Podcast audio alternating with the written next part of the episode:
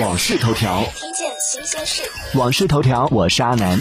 近日，腾讯宣布启动火星计划二点零，构建多维助力创作者完善职业发展的成长体系，以三大体系共同为创作者夯实基底。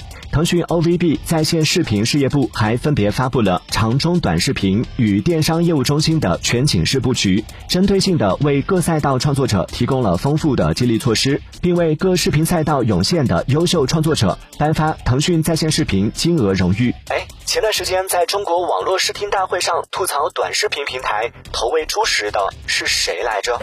订阅关注网讯头条，了解更多新鲜事。